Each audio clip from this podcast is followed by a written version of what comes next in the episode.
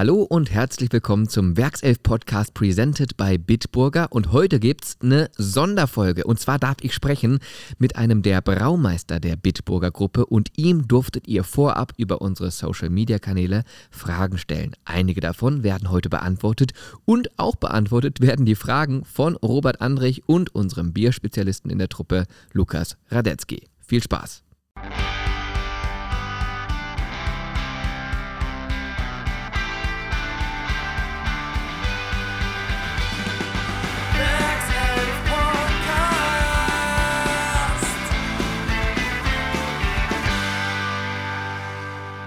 Werkself Podcast. Auf ein Bit mit Dr. Stefan Meiner. Stefan, hallo. Hallo. Du bist Braumeister der Bitburger Gruppe und heute unser Gast. Und genau. da freuen wir uns sehr drüber, denn heute geht's ans Eingemachte, an den Hopfen, an den Malz, an alles, was wichtig ist, damit es beim Fußball dann auch ein gutes, gekühltes, leckeres Bier gibt. Ich freue mich sehr, ja. Ähm, zum ersten Mal hier in den Gefilden der Bayer Arena? Nee, ich war hier schon ein paar Mal, allerdings im Gästeblock. Ähm, und habe hier schon ein paar Spiele gesehen. Ah, genau. ja, ja, ja, Das ist ja direkt mal ein super Einstieg. Im Gästeblock. Ja. Dann verrat doch mal deine Farben. Äh, die sind blau-weiß und es ist nicht Schalke, sondern Hertha. Ich bin gebürtiger Berliner und äh, seit oh, 30, 40 Jahren gehe ich zur Hertha, bin auch Mitglied und sehr leidensfähig momentan. Ja. Ja, und war mit, mit Hertha hier ein paar Mal im Stadion. Und ja, zu Bayer hatte ich eigentlich den ersten richtigen Kontakt 1993 beim Pokalendspiel. Da war ja Hertha BSC Amateure. Genau. Und da war ich natürlich. Ja. Äh, und dann hat Ulf Kirsten leider das 1-0, also für mich leider, für euch zum Glück geschossen. Und, aber das war trotzdem ein super Spiel. Ja. Also es hat richtig Spaß gemacht. Die Karte habe ich noch. Die Karte hast du noch? Ja. Okay, also ja. immer bleibende Erinnerung an Auf. Bayern 04 bei dir im Wohnzimmer. Das ist schon mal gut. Ja, kann man so sagen, ja. Ja, ja, ja. Gut, du bist Hertha-Fan trotzdem natürlich äh, sehr willkommen. Auch in Leverkusen warst du in der letzten Saison sehr willkommen. Ihr habt die Punkte hier gelassen. Das stimmt, wir haben euch sehr geholfen, ja.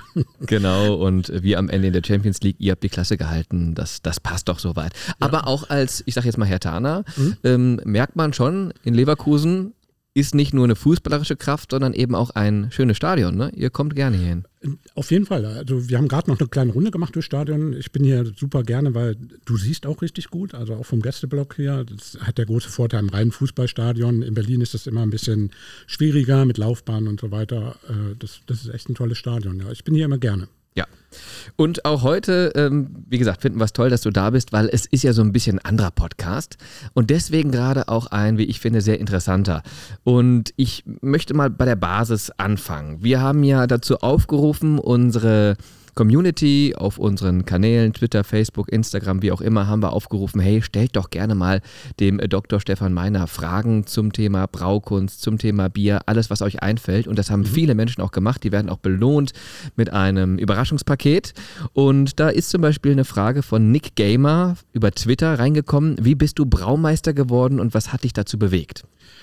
Oh, das ist eine lange Geschichte. Also das fing eigentlich sogar in der Schule schon an. Ähm, ich habe Chemie immer ganz gerne gemocht, aber nicht so die ganze Theorie, die dahinter steht, sondern so Experimente, irgendwas zusammenrühren oder herstellen.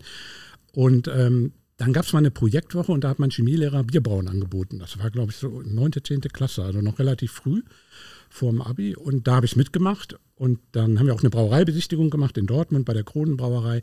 Und ab da war ich angefixt. Also das fand ich richtig cool und das, das Bier, was wir gebaut haben, ist auch echt gut geworden.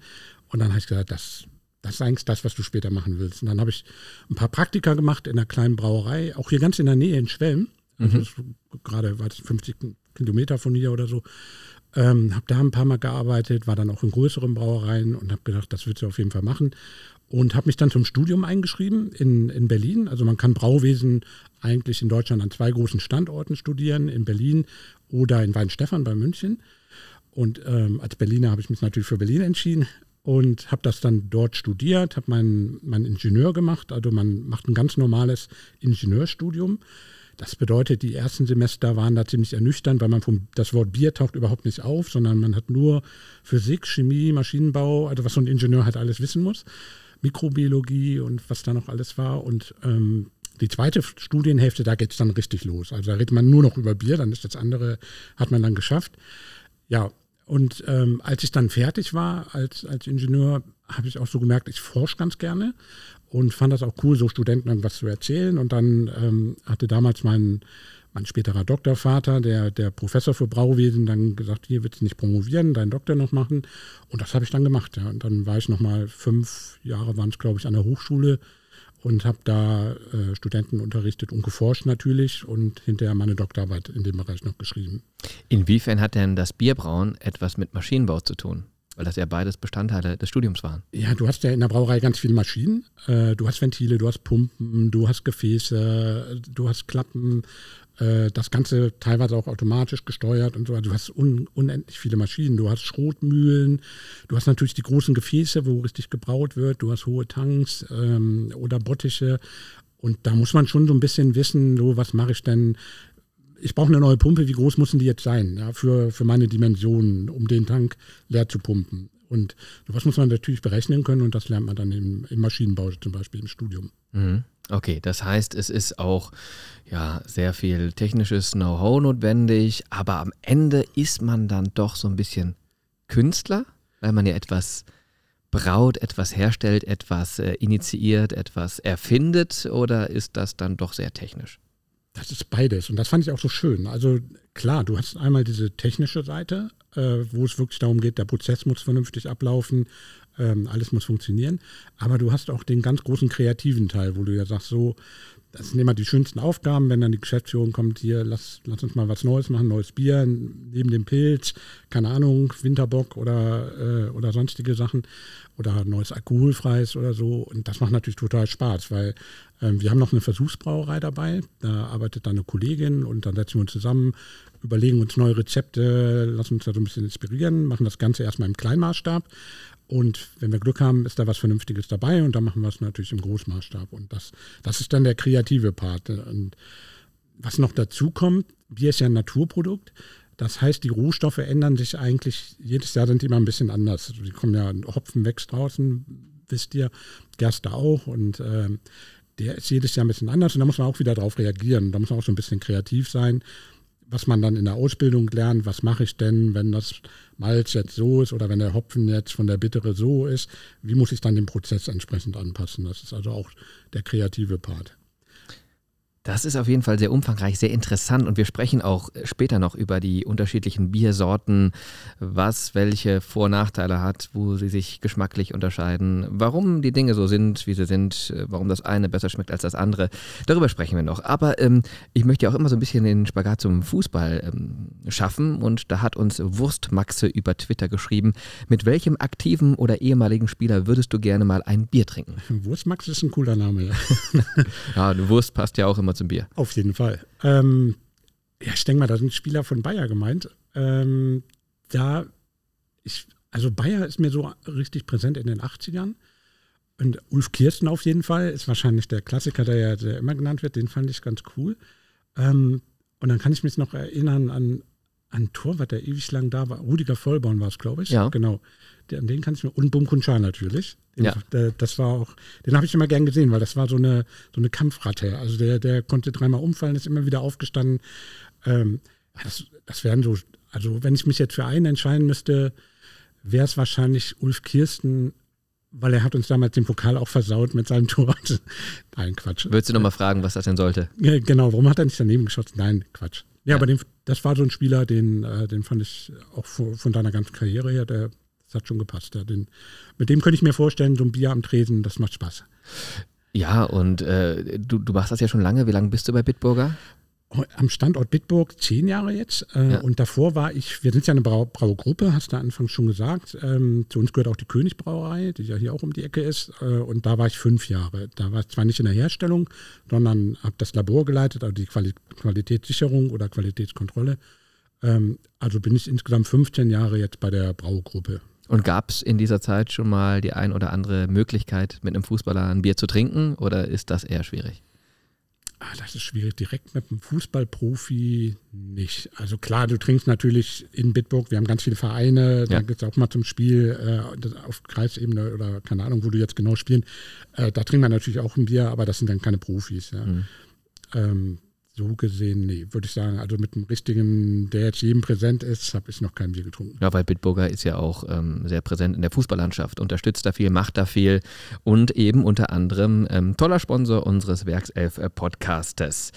Welche, ja, ähm, besonderen Erlebnisse in den letzten zehn Jahren hattest du denn, wenn es ums Thema Braukunst geht, wo selbst du so ein bisschen von der Routine abgewichen bist und gedacht hast, ach Mensch, das ist jetzt heute mal ein besonderes Erlebnis gewesen? Also da waren gerade in der letzten Zeit, muss ich sagen, relativ viele, jetzt wegen Corona vielleicht nicht, aber kurz davor haben wir so erstmals angefangen, neuere oder ja, kann man schon sagen, neue, neue Biersorten zu brauen. Ja. Also wir, wir waren ja damals sehr fokussiert auf Bitburger Pilz. Klar, wir hatten auch ein alkoholfreies Bier, wir hatten das Leichtbier.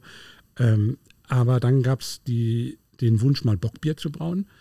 Das war schon ein cooles Projekt, das hat richtig Spaß gemacht. Das war so der, der, der Winterbock damals, das erste ja, neu, neuere, etwas exotischere Bier. Dann kam ja hinterher der Maibock noch dazu und was auch richtig Spaß gemacht hat, waren die Collaborations. Also wir haben mit zwei amerikanischen Brauereien zusammen Bier gebraut, einmal mit der Sierra Nevada Brauerei und einmal mit Die Schutz. Das war, war so die letzte äh, Collaboration, die wir hatten. Und das sind Projekte, die machen mega Spaß, ja, weil äh, du fährst dann dahin, äh, bist in den USA, lernst die Brauer da kennen und wie die so ticken und hast natürlich auch einfach eine schöne Zeit. Dann kommen die runter und wir brauen dann hier zusammen Bier und kannst denen alles zeigen und dich da austauschen.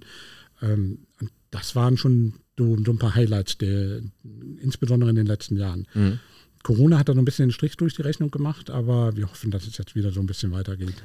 Ja, das sind ja auch unterschiedliche Kulturen. Deswegen direkt mal die Frage, was ist der größte Unterschied zwischen dem deutschen und dem amerikanischen Bier?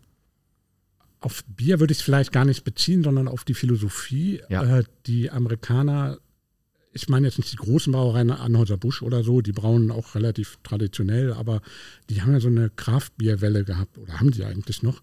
Und da kamen ja ganz verrückte Sachen auf den Markt. Dann wurde auf einmal eine ganz alte Sorte, ein IPA, äh, wieder entdeckt und die sind da unheimlich kreativ. Ähm, und experimentieren einfach auch rum. Klar, die sind auch klein, die haben kein großes Risiko. Wenn da mal ein Sud in die Hose geht, dann ist das nicht so teuer, wie, wie jetzt bei uns zum Beispiel. Ähm, sind da super kreativ und sind vor allem auch so Hopfenfreaks. Also die, äh, das ist bei denen wie so ein Hopfenbuch lesen, wie so eine Bibel lesen. Also da können die einem richtig viel zu den einzelnen Sorten erzählen, haben teilweise auch Neuzüchtungen, die sie verarbeitet haben, zum erstmalig dort. Ähm, und dann ist die Welle ja auch so ein bisschen nach Deutschland rüber geschwappt. Aber das, das mag ich bei den Amis. Die sind so sehr offen, locker, kreativ. Da kommt man ins Sudhaus rein, da läuft die ganze Zeit Rock'n'Roll oder Punkrock. Und äh, das ist einfach so schon so eine Arbeitsatmosphäre, wo man sagt, hey, das sind echt kreative Freaks, kann man sagen, ja, so mhm. Bierfreaks irgendwie. Und das macht Spaß. Und wir sind hier in Deutschland eher so ein Stück weit konservativer. Ja, auch nicht konservativ würde ich vielleicht gar nicht sagen, aber schon ein bisschen traditionsbewusster. Wir ja. machen ja, wir haben ja auch eine unheimliche Biervielfalt und auch ganz viele Sorten. Es ist ja nicht so, dass es hier nur eine, eine Biersorte gibt, aber das läuft schon ein bisschen gediegener ab. Mhm. Ja, und ähm, die Amis sind da so ein bisschen verrückter irgendwie. Und das macht dann einfach, die Kombination ist ganz gut. Andere Frage, wie kommt man auf das Wort Maibock? Zum ähm, Beispiel Mai, gut, da könnte ich mir noch vorstellen, das ist der Monat, wo dann entsprechend das Getreide das Richtige ist dafür. Oder wie auch immer. Ja, so ein bisschen so diese saisonale Geschichte. Aber äh, Bock. Genau, also eigentlich, das ist ja eine Bierart. Also das so. ist wie, wie Weizenbier oder, oder Helles oder so, ist, ist der Maibock eigentlich eine Bierart, ähm, die speziell im April, Mai im Prinzip ausgeschenkt wird. Und das ist ein Starkbier. Also es machen jetzt nicht nur wir Maibock, sondern es gibt auch von anderen Brauereien äh, Maibock-Biere und das ist einfach das Saisonale, was du gesagt hast, weil es im April, Mai rauskommt, wird natürlich viel früher dann gebraut.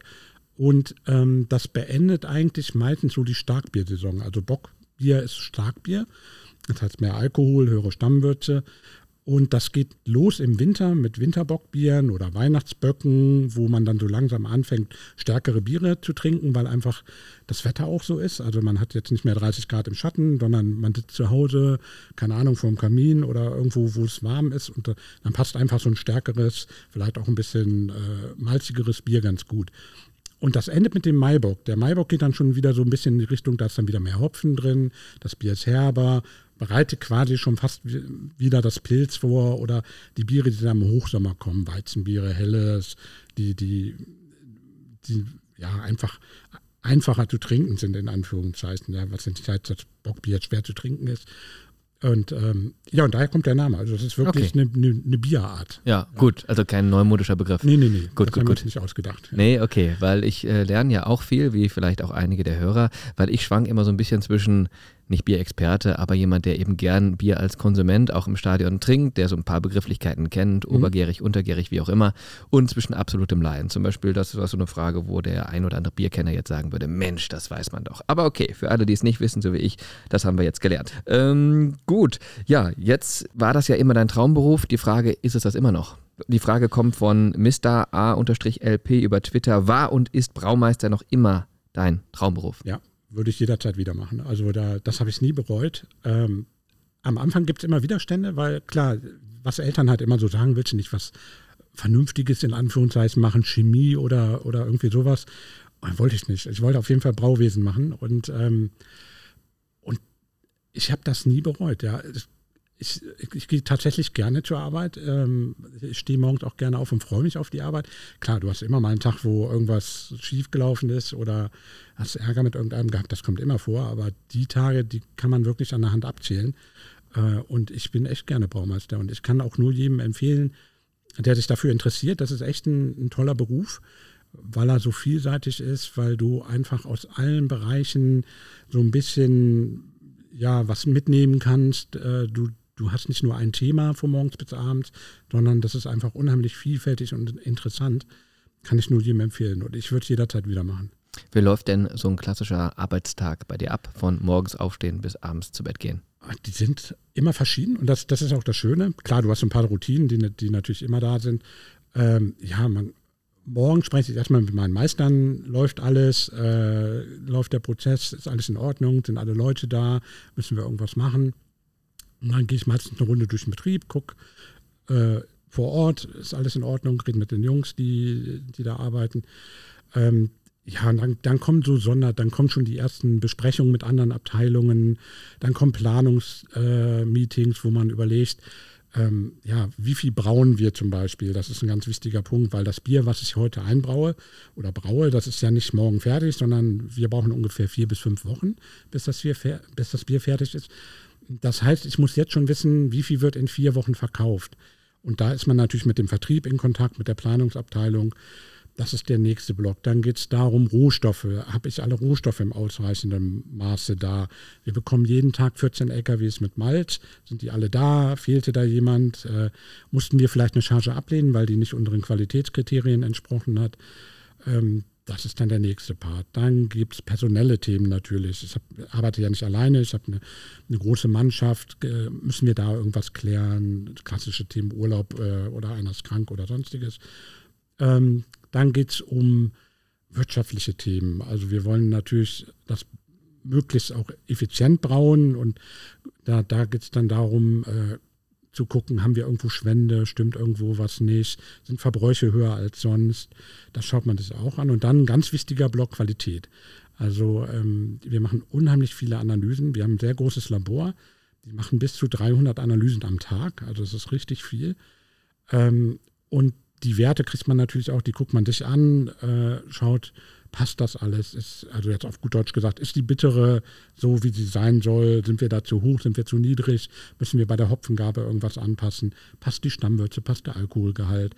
Das ist dann der nächste große Block. Sensorische Prüfung, also wir, äh, wir analysieren das Bier natürlich nicht nur, sondern wir verkosten das auch äh, und geben es dann erst frei. Das, das spielt auch eine große Rolle. Also du merkst schon, das ist total vielseitig. Aus allen verschiedenen Bereichen kommt da was zusammen. Ja, deutlich vielseitiger, als ich mir das vorher so gedacht hätte. Sehr spannend, das zu hören. Mr. Mann schreibt über Twitter, wie lange dauert es, bis man das erste Bier trinken kann, wenn man es selbst brauen möchte. Wenn man es selbst braucht, das hängt vom Bier ab. Also ähm, ich So ein mal, einfaches Beispiel. Genau. Äh, wenn man schnell fertig werden möchte, also ein, oder ein, ich fange mal anders an. Ein Prozess, der lang dauert, ist die Gärung. Also die Hefe muss ja den, den Extrakt, der aus dem Malz gekommen ist, umwandeln in, in Alkohol und Kohlensäure und andere Aromastoffe, die auch bei der Gärung entstehen.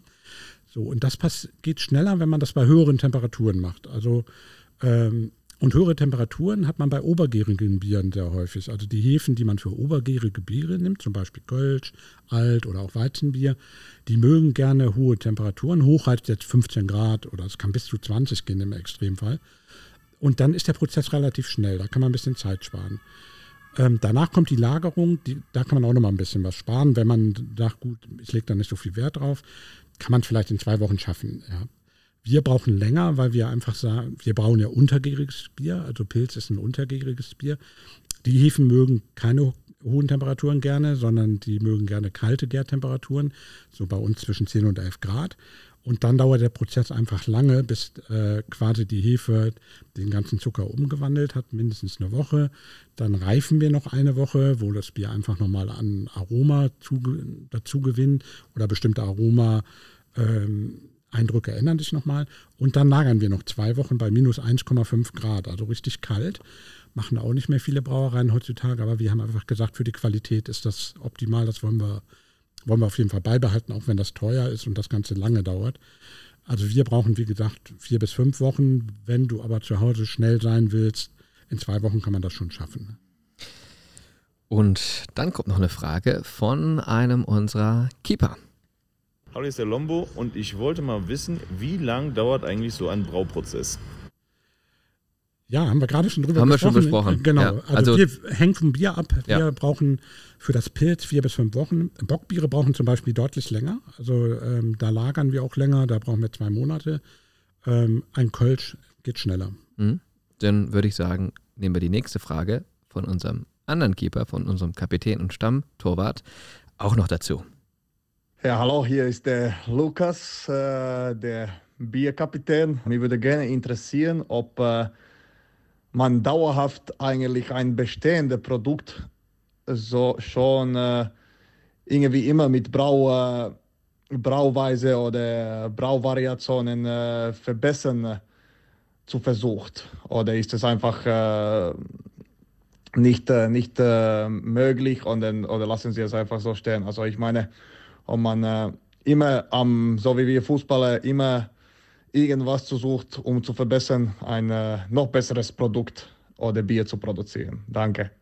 Ja, das machen wir auf jeden Fall. Also da, da haben die Fußballer und die Brauer eins gemeinsam. Also man will natürlich immer sich verbessern. Das heißt jetzt nicht, ähm, dass wir die Rezeptur vom Pilz oder so jede Woche umschreiben, weil die ist gut, da wissen wir, das Bier schmeckt und ähm, das wollen wir eigentlich nicht ändern, aber wir haben ja das Problem in Anführungszeichen, äh, dass wir mit natürlichen Rohstoffen arbeiten und die ändern sich einfach per se und da müssen wir darauf reagieren. Wenn ich jetzt äh, den Hopfen der neuen Ernte bekomme und der ist einfach bitterer, weil das Wetter einfach anders war, als der Hopfen vom, vom letzten Mal, da muss ich da im Prozess drauf reagieren. Ähm, oder das gleiche bei der Gerste, also die Braugerste, die jetzt eingesetzt wird, oder die wird ja erst vermelzt, das, das Braumalz, das kann sich auch ändern. Da muss man bestimmte Prozesse anpassen. Da muss ich vielleicht anders maischen, also da, wo man das, das geschrotete Malz mit dem Wasser zusammenbringt, mit dem Brauwasser, das nennt man Maischen. Ähm, und das macht man bei verschiedenen Temperaturen und da muss ich da vielleicht eine Temperatur ein bisschen nach oben oder unten korrigieren. Wir verändern also nicht die Rezeptur, die ist wirklich tatsächlich gleich. Ähm, aber die Herausforderung ist, das hinzubekommen, weil sich die Rohstoffe eben ändern. Und ähm, das Zweite, wo wir natürlich versuchen, uns zu verbessern, ist einfach effizienter zu werden. Also es gibt ja auch immer Innovationen im äh, Braubereich, wo irgendein Hersteller sagt, hier, ich habe jetzt eine neue Anlage, die ist viel, viel besser als das, was du hast. Da kommt, äh, keine Ahnung, die, die Bitterausbeute ist da nochmal besser oder das Aroma ist noch besser. Das gucken wir uns immer an. Das ist das Schöne mit der Versuchsbrauerei, die ich schon mal erwähnt hatte.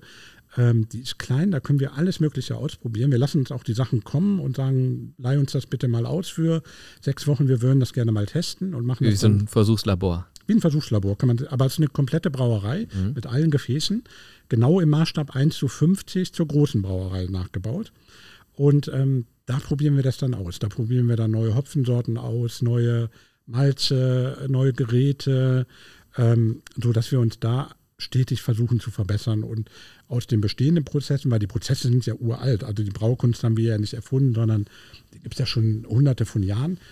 Und der Prozess hat sich auch erstaunlich wenig geändert, aber die Anlagen, die man dazu verwendet, die, die haben sich natürlich geändert. Und da versuchen wir schon immer auf dem neuesten Stand zu sein, ohne unsere Tradition zu verkennen. Das ist das ganz Interessante, glaube ich, auch wenn, wenn ihr jetzt mal zu Besuch bei uns in der Brauerei wärt, das würdet ihr sehr schnell merken, diese Verbindung zwischen ganz moderner Technik, das, die neuesten Sachen und weil die einfach gut sind, weil die hygienischer sind als altes Equipment, aber trotzdem traditionsbewusst. Also unser Verfahren ist sehr traditionell, ähm, bestimmte Prozesse sind traditionell. Die, diese super lange Lagerung bei minus 1,5 Grad, das ist ein ganz traditionelles Verfahren. Das machen nicht mehr viele Brauereien, weil es einfach teuer ist mhm. und Kapazitäten bindet. Da haben wir aber gesagt, nee, das ist unsere Philosophie, das ist gut für die Qualität, das machen wir trotzdem. Mhm. Also diese Kombination aus Tradition und modernem Equipment, das, ist, das zeichnet uns eigentlich aus. Und diese Versuchsbrauerei steht auch in Bitburg? Genau, die ist quasi bei mir um die Ecke steht die. Ja. Ähm, und äh, die wird von der Nele Gens das, äh, als Expertin da äh, in dem Bereich betreut. Und wir tauschen uns da auch ganz oft aus und machen dann die Planung zusammen, was wir ausprobieren und entwickeln auch die neuen Biere zusammen. Die nächste Frage, die uns wahrscheinlich auch alle interessiert, kommt von Christoph Schröter über Twitter. Bei wie viel Grad wird ein Bit am besten serviert? Ähm, die Serviertemperatur, auch ein wichtiges Thema, hängt vom Bier ab, was man trinkt. Äh, Bitburger ist ja ein Pilz also wir haben ja auch andere, aber Bitburger Pilz, sage ich jetzt mal, ist ideal so bei 7 Grad. Also äh, das ist eigentlich so die Temperatur, wo die Aromen am besten rauskommt, die, die bittere, die herbe und wo es auch am erfrischendsten schmeckt. Und der Schaum ist dann auch schön und die Kohlensäure ist gut gebunden und perlt schön. Ähm, es gibt aber auch Biere, die werden durchaus wärmer getrunken. Also wenn, wer schon mal in England war, Stout Porter, also diese richtig dunklen, malzigen Biertypen, die werden oft bei 10 Grad, 12 Grad, also da ist man schon deutlich wärmer getrunken. Was bei den Bieren auch gut passt, weil dann diese Malzaromen, diese Röstaromen, dieses äh, Schoko-Toffee-Aroma, was die teilweise haben, das kommt dann bei dieser Temperatur einfach besser raus. Also ich würde sagen, für, für 90 Prozent der deutschen Biere, also helles, Kölsch, Pilz, Alt, 7 Grad, kann auch 6 sein oder 8, aber man sagt so 7, ähm, für andere Biere, Starkbiere, Bockbiere, Stout, Porter, äh, irgendwelche Bierspezialitäten, kann es auch ein bisschen wärmer sein. Wir schlagen jetzt nochmal kurz die Brücke zum Fußball. Was mhm. verbindest du mit Stefan Kiesling? Äh, Stefan Kiesling. Spieler bei Leverkusen. War er, genau. Ja. Unser letzter Torschützenkönig, Ehrenspielführer. Und okay. er hat die nächste Frage für dich. Okay. Hi, hier ist Kies und meine Frage an den Braumeister von Bitburger. Warum schmeckt gekühltes Bier besser als warmes Bier? Ah, okay, haben wir gerade schon ein bisschen drüber gesprochen. Ähm, ja, weil bei, die, bei der kälteren Temperatur kommen die Aromen eigentlich am besten raus. Ja. Wenn das Bier jetzt sehr warm wird, dann dominieren andere ähm, Aromakomponenten, die auch im Bier drin sind. Die treten aber dann so in den Vordergrund. Und dann hat man so ein Aroma, ja, beim Pilz zumindest, was, wo man sagt, ah, das riecht mich jetzt nicht zum Weitertrinken an. Ja, das riecht zwar ganz toll, aber vom Pilz äh, erwarte ich eigentlich was anderes.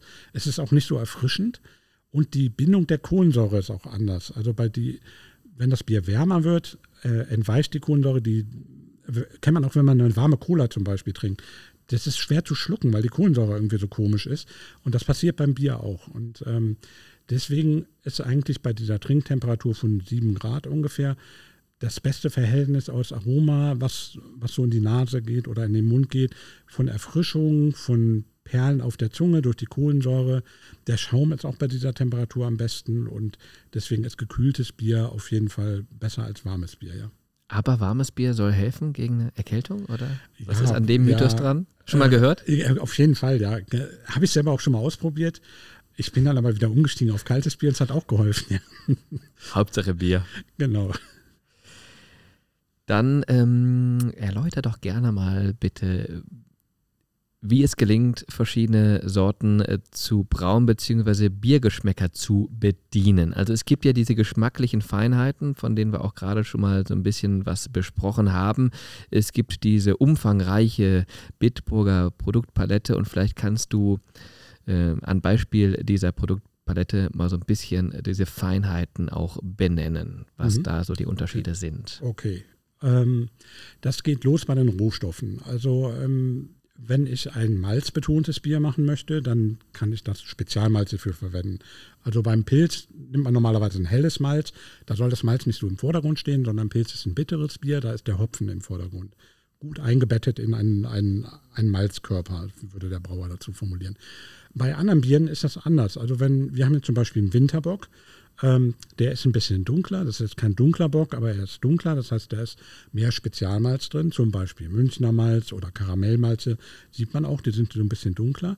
Und dadurch unterstreiche ich diesen, diesen Charakter. Das Bier wird auch vollmundiger. Also man hat einfach mehr Mundgefühl. Ähm, das ist der erste Unterschied. Dann kann ich ganz viel mit Hopfen machen. Ähm, es gibt über 200 verschiedene Hopfensorten, die alle ein verschiedenes Aroma haben, äh, sowohl geruchlich als auch geschmacklich. Die einen sind würziger, die anderen sind richtig fruchtig.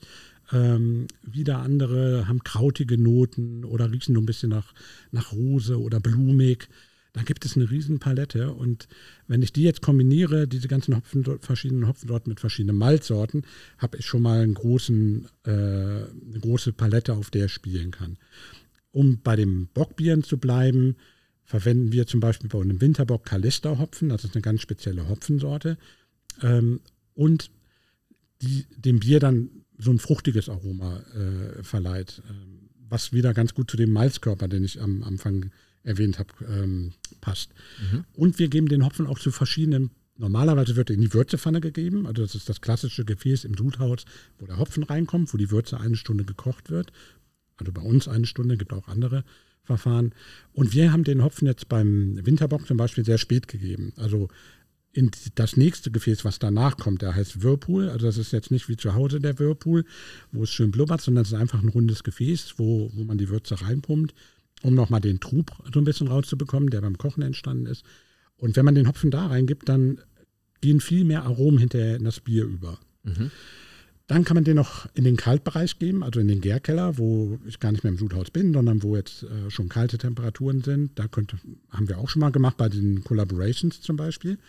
Ähm, den Hopfen da reingeben, dann gibt das nochmal eine ganz andere äh, Aromanote. Ja, beim Maibock haben wir es ähnlich gemacht. Ähm, der ist komplett anders als der Winterbock, aber auch da eine ganz spezielle Hopfensorte, die nennt sich Ariana. Ähm, die ist DAFA mit verbraut worden. Äh, die hat wieder ein ganz anderes Aromaprofil, also sehr, sehr fruchtig. Ähm, ja, das ist so ein bisschen das Geheimnis des Maibocks. Beim Pilz, ähm, um das vielleicht noch zu erwähnen, wo wir gerade über Hopfen reden, haben wir die Besonderheit, wir haben ja ein Hopfenfeld direkt um die Ecke. Das ist, äh, ist ganz schön in, in Holstum. Das ist ein Ort, der ist von Bitburg 15 Minuten weit weg. Ähm, da ist unser Hopfenbauer Andreas Dick, der hat da äh, 20 Hektar sind es ungefähr äh, Hopfen, wo er den berühmten Bitburger Siegelhopfen, hast du vielleicht schon mal gehört. Ja. Ähm, den baut er da an und so sind wir da auch immer ganz nah an, an dem wirklichen Pflanzer dran, der den Hopfen wirklich äh, ähm, verarbeitet und, und herstellt. Und ähm, den verwenden wir zum Beispiel für unser Pilz. Also das ist so ein, so ein spezielles Alleinstellungsmerkmal des, des Bitburger Pilzes. Ähm, ja, das vielleicht zu den Rohstoffen, noch kurz zu den Prozessen. Auch da kann ich natürlich viel beeinflussen. Jedes Bier hat seinen eigenen Prozess. Ähm, die Bockbiere sind ja Starkbiere, das heißt, die haben eine Stammwürze höher als 16 Prozent. Was heißt Stammwürze? Stammwürze sind einfach die Inhaltsstoffe des Malzes, hauptsächlich Zucker, Malzzucker, die ich im Sudhaus rausgelöst habe.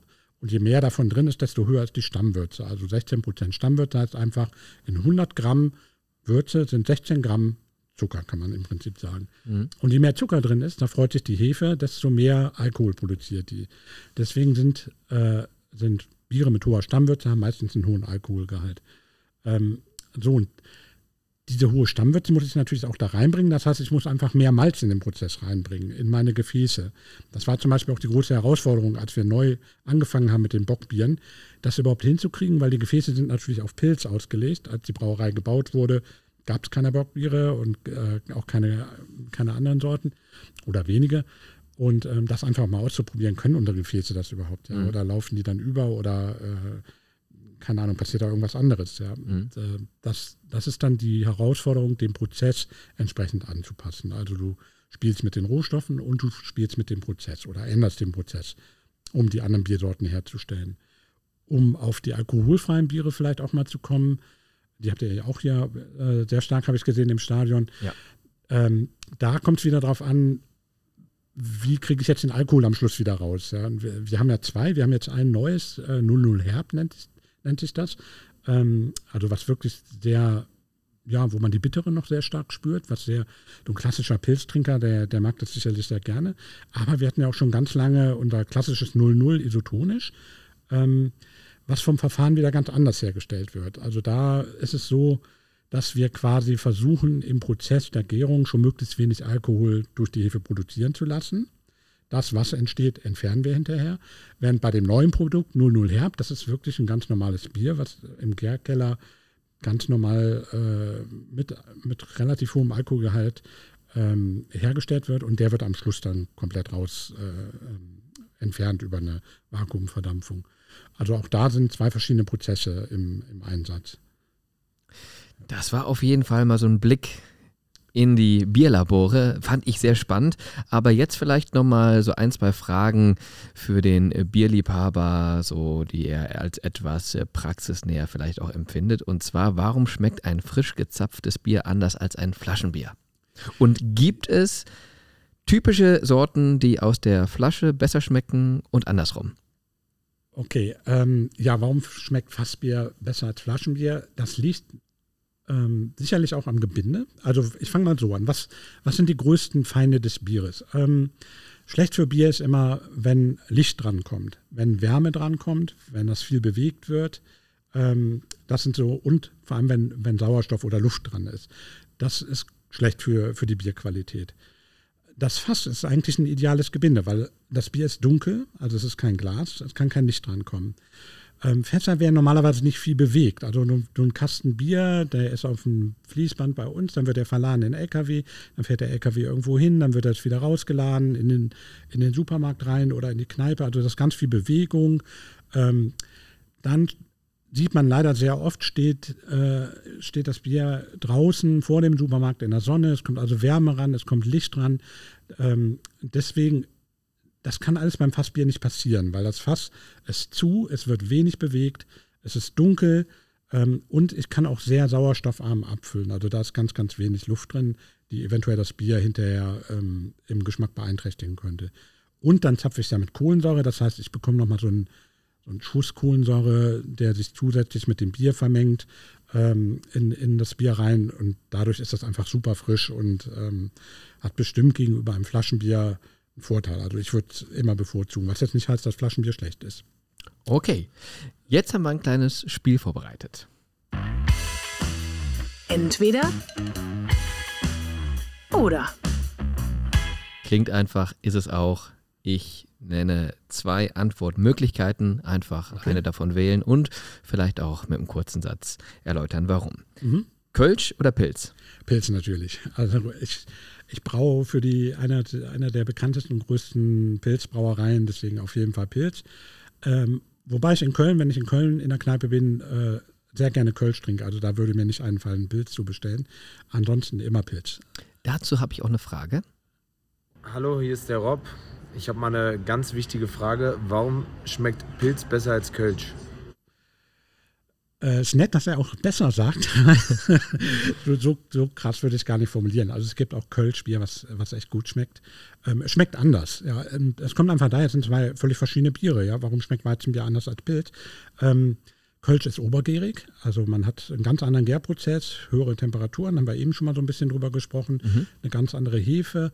Ähm, und es steht auch nicht der Hopfen im Vordergrund. Beim Pilz untergärig, kalte Temperaturen, lange kalte Gärung, sehr hopfenbetont, die bittere steht im Vordergrund, äh, das Hopfenaroma steht im Vordergrund. Deswegen sind das einfach zwei komplett verschiedene Biertypen und ähm, ja, der eine mag das, der andere das. Ja. Okay, Robert Andrich, jetzt weißt du Bescheid. 0,33 oder halber Liter? Halber Liter. Ähm, wo, ja, wobei nicht immer. Also wir haben ja uns zeichnet ja in Bitburg die Stubi-Flasche aus. Ich weiß nicht, ob du die kennst. So eine kleine, bauchige Drittel-Liter-Flasche. Die trinke ich auch unheimlich gern, weil die, ich mag die Flaschenform und das Bier schmeckt einfach daraus auch sehr, sehr gut. Wenn man, wenn man nicht die Chance hat, ein gezapftes zu trinken, trinke ich sehr gerne Stubi.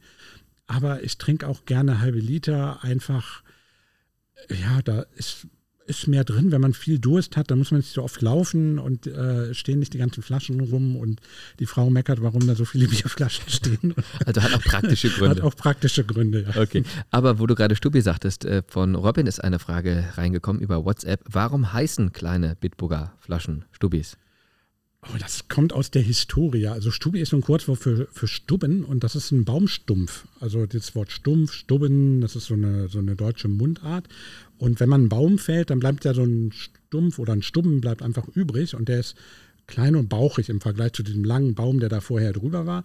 Und weil die Flasche einfach so eine Form hat, die ist auch so ein bisschen gedrängter im Vergleich zu hohen Halbliterflaschen, so ein bisschen bauchiger, dadurch aber auch sehr stabil, vielleicht auch so wie so ein Baumstumpf. Und ähm, das ist der Grund, warum, warum dieser Name irgendwann mal historisch entstanden ist. Hm, okay. Und macht es einen geschmacklichen Unterschied, ob Bitburger Stubbi oder in der normalen 0,33 Liter Flasche? Ähm, ja, das ist eine der häufigsten Fragen, die ich immer gestellt bekomme. Da ist doch anderes Bier drin im Stubbi. Ich sage, nein, das ist genau das gleiche Bier wie in der, in der anderen Drittel-Liter-Flasche oder in einer Halbliter-Flasche. Ähm, aber es schmeckt tatsächlich anders. Und das liegt vielleicht einfach an der Flaschenform, wenn man aus der Flasche trinkt. Ähm, geht ja immer ein gewisses Biervolumen, nenne ich es mal, oder eine gewisse Menge Bier in den Mund rein. Ähm, und es läuft auch Luft nach, also man atmet ja auch gleichzeitig. Und ich glaube, das hängt ein bisschen damit zusammen. Und da, je nachdem, wie dieses Verhältnis Biermenge, Luft, Entbindung der Kohlensäure im Mund, ähm, wie, das, wie dieses Verhältnis äh, aufgebaut ist, dann schmeckt das Bier vielleicht mal ein bisschen eine Nuance in die Richtung oder ein bisschen äh, in die andere Richtung. Hängt tatsächlich, würde ich sagen, mit der Flaschenform ein bisschen zusammen, ja. Frisch gezapftes oder aus der Flasche? Frisch gezapft, ja. Also wie gesagt, ich bin auch Flaschenkind, ich trinke auch gern Bier aus der Flasche, ähm, gerade beim Arbeiten oder so. Oder wenn man, klar, nicht jeder hat eine Zapfanlage. Aber wenn ich jetzt wählen müsste, würde ich immer ein frisch gezapftes Bitburger, da geht eigentlich nichts drüber. Helles oder Hefeweizen?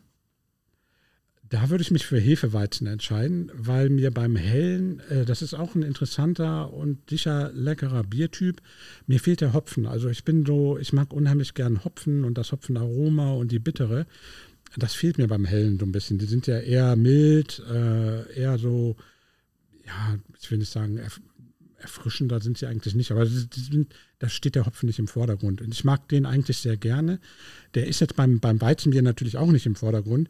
Beim Weizenbier mag ich aber dieses, gerade im, im Hochsommer, die, die haben ganz oft so eine Hefenote noch drin und sind sehr, sehr fruchtig auch. Und das passt im Hochsommer sehr, sehr gut. Ich würde jetzt im Winter, bin ich jetzt nicht so der Weizenbiertrinker, aber im Hochsommer, gerade wenn man irgendwie schwer gearbeitet hat oder so, trinke ich auch gern Hefeweizen, mhm. lieber als ein helles.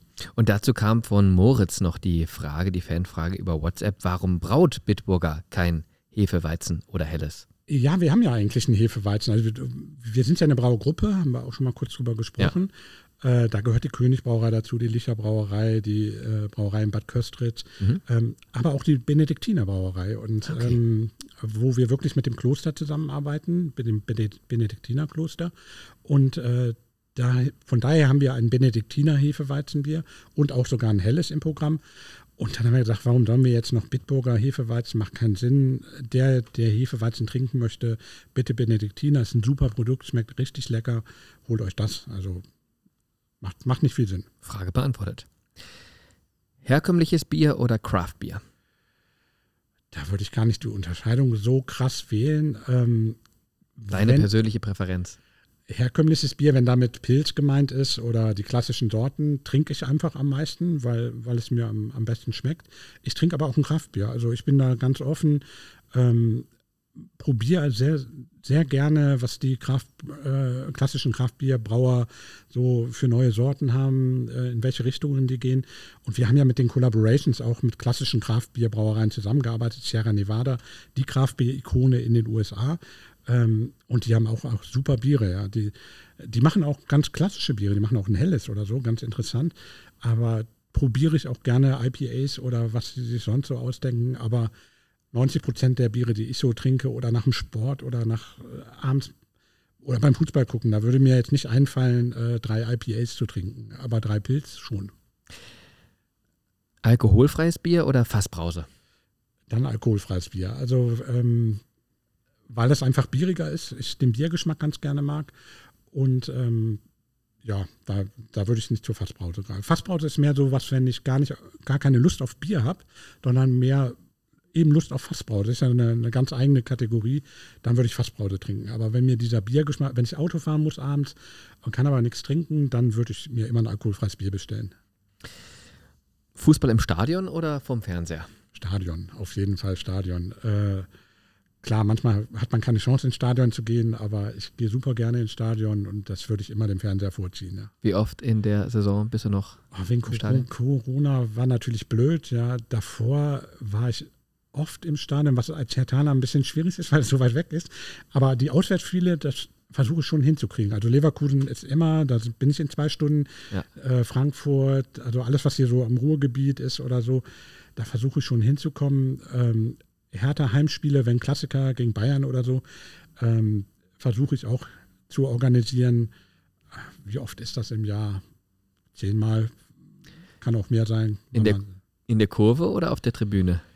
Früher hätte ich gesagt, immer Kurve. Ähm, ich war auch in meiner Kurve. Jetzt, wo ich eine kleine Tochter habe, äh, ertappe ich mich damit, dass ich mich mit der kleinen Tochter in der Familientribüne wohler fühle.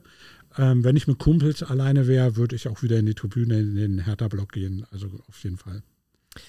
Was speist man denn am besten zum Bier? Bratwurst oder Currywurst? Passt beides richtig gut. Mag ich beides sehr, sehr gerne. Also eine gute Bratwurst ist richtig lecker. Wenn ich mich entscheiden muss, Currywurst. Ähm, weil das einfach nochmal so, die, die Wurst nochmal richtig schön verfeinert, muss aber eine gute sein. Also da kann man auch viel falsch machen.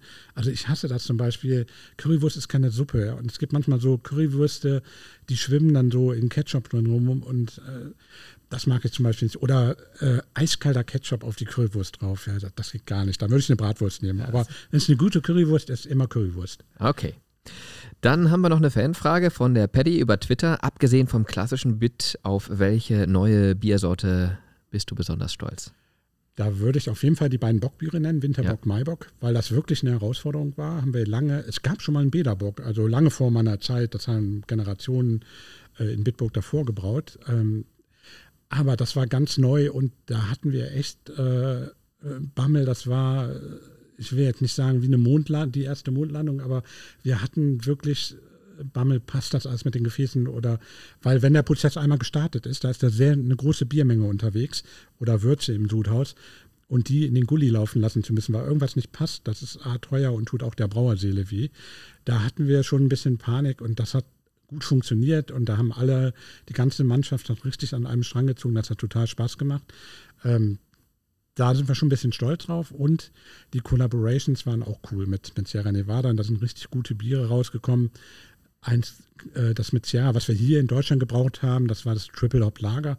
Das war immer ein Bombenbier. Also das würde ich gerne nochmal brauen. Ich hoffe, ich kriege mal irgendwann den Auftrag von der Geschäftsführung, brau das nochmal. Ähm, ja, das sind so zwei Biere neben dem Pilz.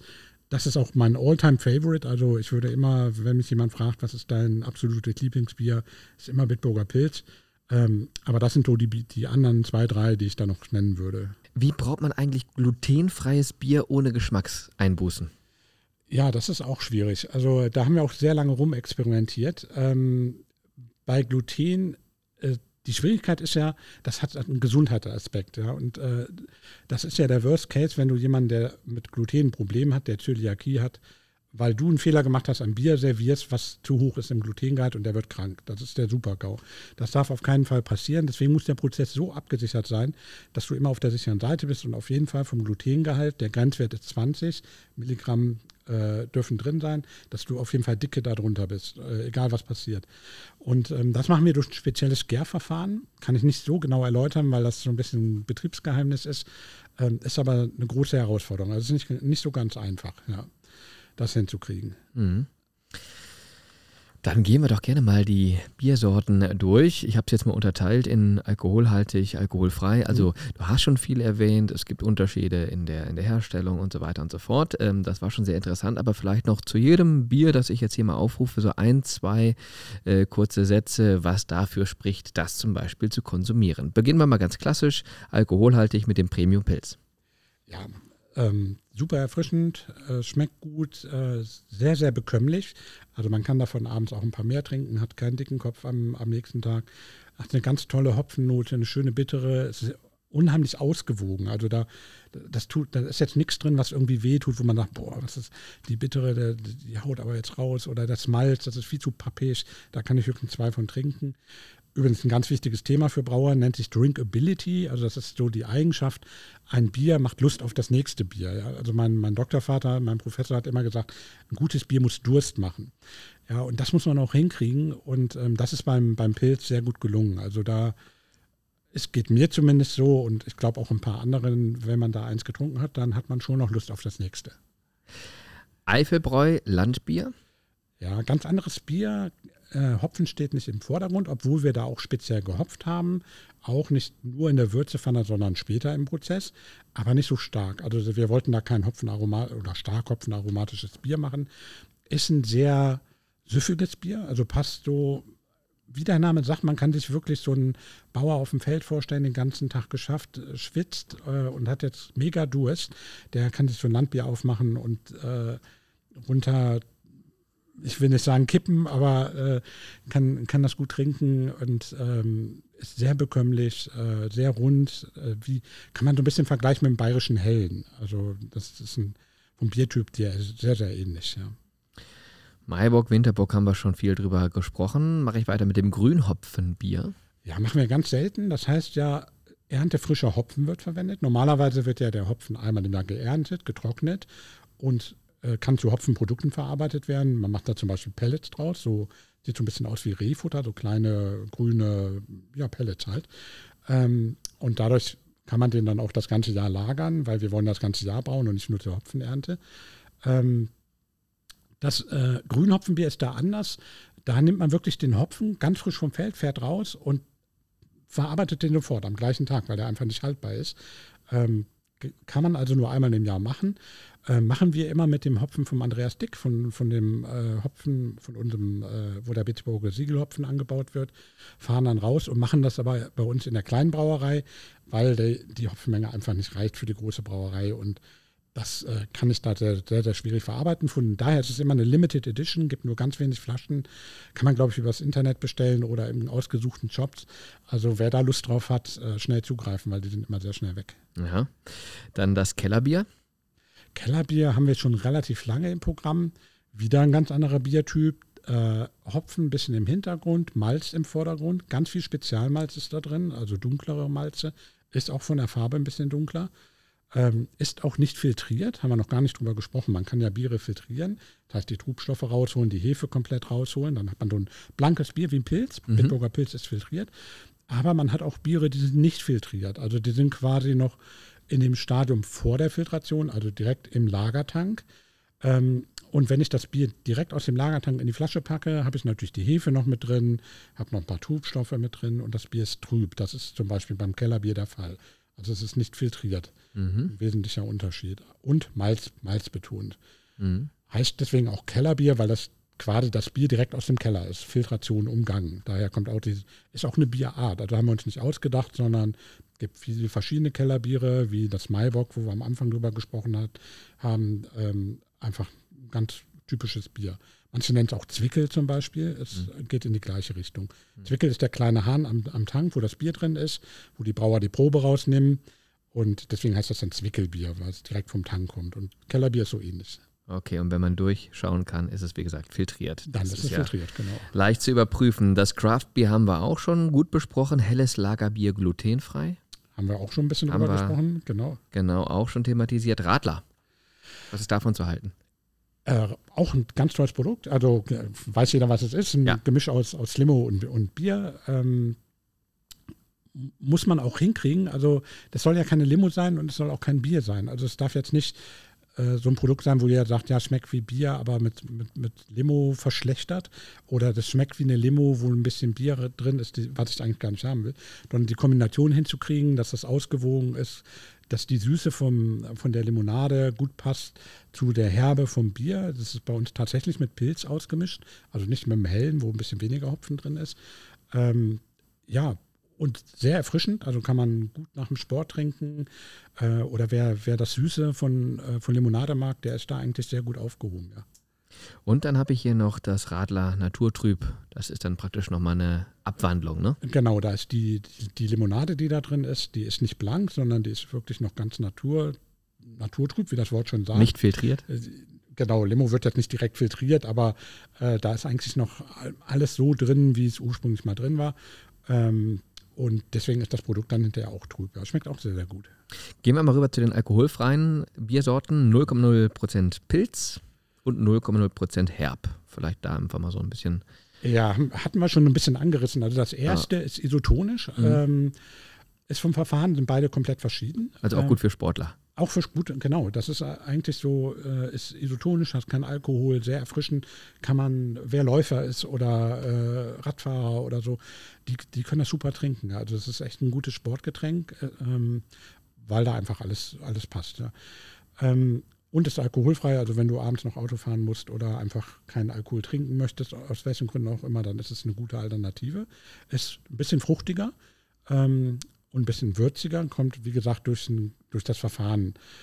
Ist aber trotzdem ein 0-0-Produkt. Äh, vielleicht noch ganz kurze Erklärung, was bedeutet das? Wenn man in Deutschland was alkoholfrei nennen muss, möchte, muss man vom Alkoholgehalt unter 0,5 Volumenprozent sein. Wenn ich 0,0 nennen möchte, musste ich unter 0,05, also da ist nochmal eine Null dazwischen, vom Alkoholgehalt sein. Es darf also auf gut Deutsch gesagt gar kein Alkohol drin sein. Und das ist bei dem 00 der Fall, deswegen heißt es auch so. Da waren wir tatsächlich einer der ersten Brauereien, die damit auf den Markt gekommen sind. Mittlerweile machen das auch andere. Ähm, so, dann zu dem anderen, zu dem Herb. Wie der Name Herb schon sagt, ähm, ist das Bier bitterer, herber. Also die Herbe kommt vom Hopfen. Ähm, wir sind in der bittere Höhe. Die kann man übrigens messen im, im Labor. Bittereinheiten heißt, heißt, heißt der Wert, den man da messen kann. Und der ist vergleich, relativ vergleichbar zum Pilz. Ein bisschen weniger, aber es ist noch sehr, sehr hoch für, für ein alkoholfreies Bier. Also wer diesen klassischen Biergeschmack gerne mag, der vielleicht nicht so auf Süße steht oder auf das Würzige, ähm, der ist bei dem Herb ganz gut aufgehoben. Ist relativ neu, haben wir es, glaube ich, seit diesem Monat auf dem Markt. Nee, seit letztem Monat. Ähm, ja, ist persönlich mein Favorit. Also wenn ich alkoholfreies Bier trinke, trinke ich sehr gerne das Herb. Mhm. Man merkt schon, wenn man hier die äh, Palette an ähm, Bieren durchgeht von Bitburger, es ist für jeden Konsumenten, für jeden Geschmack etwas äh, dabei. Und dann haben wir hier zum Beispiel noch das, das Radler, das erklärt sich von selber, haben wir auch drüber gesprochen. Da gibt es dann Zitrone, dann gibt es dann Grapefruit, dann gibt es die ganze Variante nochmal als Natur. Naturtrüb. Und dann gibt es nochmal die Fassbrause, Orange, Zitrone. Ähm, wie kommt denn da, um das vielleicht mal so ein bisschen generell zu behandeln, noch abschließend ähm, die, die Auswahl der Fruchtsorten zustande? Sagt man Zitrone und Grapefruit, das passt gut zum Bier oder Warum ein, nicht Erdbeere ein, oder Himbeere? Ja, das ist ein riesenkomplizierter Prozess. Also okay. da, da, da, arbeiten sehr viele Leute dran, also zum Beispiel das Marketing und äh, die Produktentwicklung. Die Nelegenz hatte ich von der Versuchsbrauerei ja schon mal erwähnt. Mhm. Ähm, und ähm, wir setzen uns dann zusammen und äh, machen tatsächlich, geben Marktforschung in den Auftrag. Also wir haben Ideen, wo wir sagen, das könnte gut passen. Ähm, Zitrone kennen wir vom Radler, könnte ganz gut passen. Probieren wir das mal aus. Ähm, brauen dann verschiedene Varianten ähm, oder mischen die einfach aus, wenn es jetzt nur, wenn nur die Limo verschieden ist. Und ähm, schicken das zu Marktforschung. Die haben dann Testkunden, die dann äh, das Ganze probieren und sagen, hier, die Kombination gefällt mir eigentlich am besten. Parallel dazu haben wir im Haus auch ein großes Sensorikpanel, also einen großen Sen Verkosterraum, Sensorikraum, den man vielleicht aus dem Fernsehen kennt, mit so kleinen Kabinen, ähm, wo wir dann auch die verschiedenen Varianten verkosten. Und ja, am Schluss hat man meistens einen Gewinner. Oft, wenn man Glück hat, deckt sich auch die Marktforschung mit dem eigenen Geschmack. Ähm, und ja, dann probiert man das aus im mischt das richtig oder braut das richtig fertig in der Kleinbrauerei, schmeckt wieder gut und dann machen wir es der, im Großmaßstab. So. Und dieser Prozess, der dauert sehr lange. Also ähm, das kann bis zum Jahr dauern, bis man, bis man dann die richtige Kombination hat und sagt, okay, wir nehmen Zitrone und wir nehmen nicht Orange oder wir nehmen Grapefruit und nehmen nicht, keine Kirsche. Ahnung, Pampelmuse oder sonst was. Ja. Okay, ja. ja. man muss sich halt da rantasten, ne, bis dann die perfekte Mischung auf dem äh, Tisch steht. Ja, sehr schön. Dann habe ich noch eine tolle Frage von Flo M über Twitter. Wenn du ein Bier wärst, welches wärst du? Okay. Ähm, ja, mein, mein, Favorite ist ja das frisch gezapfte Bitburger. Das wäre ich ganz gerne, weil ähm, das schmeckt unheimlich gut und das macht den, den Leuten, also was mir immer so einen Spaß macht, ist, die Leute dann zu sehen, die das trinken und so Spaß dran haben oder sich freuen, die sind gesellig, die haben gute Laune, äh, machen Quatsch und ich habe so ein bisschen den Teil dazu beigetragen, weil ich ja gebraut habe, meinen kleinen Teil. Ähm, deswegen wäre ich, glaube ich, gern das. Wobei ich auch, wie gesagt, ja gern Stubi trinke. Das passt vielleicht auch ganz gut. So die bisschen bauchigere, stämmigere Flasche, so ein bisschen gedrungener, passt gut zu meiner Körperform. Vielleicht wäre ich auch ein Bitburger Stubi, keine Ahnung. Eins von den beiden. Okay, haben wir das auch geklärt und dann noch von Sebastian Suhr über Facebook die Frage, wie kommt man auf neue Biersorten, woher nimmt man die Ideen bzw. die Inspirationen? Ähm, ja, ist so ein bisschen schon beantwortet worden im Zuge des Podcastes, dass sich sowas eben auch entwickelt. Ihr seid ein großes Team und brainstormt da immer so ein Stück weit, aber kam vielleicht auch mal morgens jemand rein und sagte, heute Morgen beim Autofahren oder unter der Dusche, äh, warum machen wir nicht mal die und die Kombination? Auf jeden Fall, dass das passiert. Äh, man ich reise zum Beispiel gerne ich, und ich trinke unheimlich gerne die Biere, die ich da vor Ort ähm, in, an den Orten, wo ich dann bin, finde. Äh, der Horror meiner Frau, wir gehen einkaufen und ich stehe dann so eine, so eine halbe Stunde vor dem Getränkeregal, wo sie dann sagt, hier stehen Bierflaschen, was ist jetzt hier so spannend dran? Und ich finde das einfach super interessant, lese mir dann die Etiketten durch und kaufe auch ganz viel, probiere das alles durch. Ähm, da kriegt man schon gute Inspiration. Dann natürlich Austausch mit anderen Brauern. Ich telefoniere mit, mit Scott in den USA von Sierra Nevada und der sagt, hey, wir haben hier was ganz Verrücktes ausprobiert. Wir haben Bier in, keine Ahnung, in Holzfässern gelagert, in alten Whiskyfässern und da kam das und das Aroma raus. Und so, oh, das können wir doch auch mal ausprobieren. Äh, und das ist eine Möglichkeit. Oder genau, neue Rohstoffe. Ähm, das ist, kann eine Quelle sein, da kommt ein neuer Hopfen dort, der probieren wir aus, äh, kombinieren die mit irgendwelchen Malzen, ähm, und äh, da kommt dann was Gutes raus. Also es gibt eine ganze Reihe. Aber es gibt auch diesen klassischen Fall unter der Dusche, wo du dir denkst, ey, wieso haben wir eigentlich noch nicht mal ausprobiert, das mit dem? Das würde ich gerne mal, das könnte doch gut passen, lass uns das mal machen. Gibt es mhm. ja auch. Ja? Und am Ende steht es im Supermarkt und vielleicht auch im Stadion und äh, schmeckt vielen Tausenden, Millionen Leuten. Ja, so verrückt ist das manchmal. Okay, ja, klasse. Jetzt hast du viel beantwortet, äh, viel Neues auch ähm, entsprechend, ähm, ja, zumindest mir vermittelt. Ich glaube, den meisten Hörern auch. Das war ein sehr aufschlussreicher Podcast zum Thema Bier, wo ich denke, wenn man es noch so ein Stück weit detaillierter haben möchte, könnten wir auch noch drei Stunden weitersprechen. Aber für den Moment zumindest soll es das erstmal gewesen sein. Und ich bedanke mich sehr für deine Auskunftsfreudigkeit, dass du uns da hast teilnehmen lassen an der Arbeit eines Braumeisters äh, von unserem sehr Partner gerne, Bitburger. Das war wirklich sehr spannend und hat auf jeden Fall Durst gemacht. Und es ist so ein bisschen dieser, wie heißt nochmal dieser Begriff? Drink Drinkability, ja. Genau, dieser Faktor ist auf jeden Fall entstanden. So, dann darf ich mich bedanken für ein tolles Gerne. Gespräch. Bis bald wieder in der Bayer Arena. Die Punkte musst du hier lassen, aber ansonsten bist du immer herzlich willkommen. Ja, da reden wir dann nochmal drüber. Da reden wir nochmal drüber. und äh, ja, dir erstmal noch eine schöne Sommerzeit und alles Gute. Bis ja. dahin. Tschüss. Ja, danke, dass ich dir dann durfte. Sehr gerne. Tschüss und ciao. Tschüss.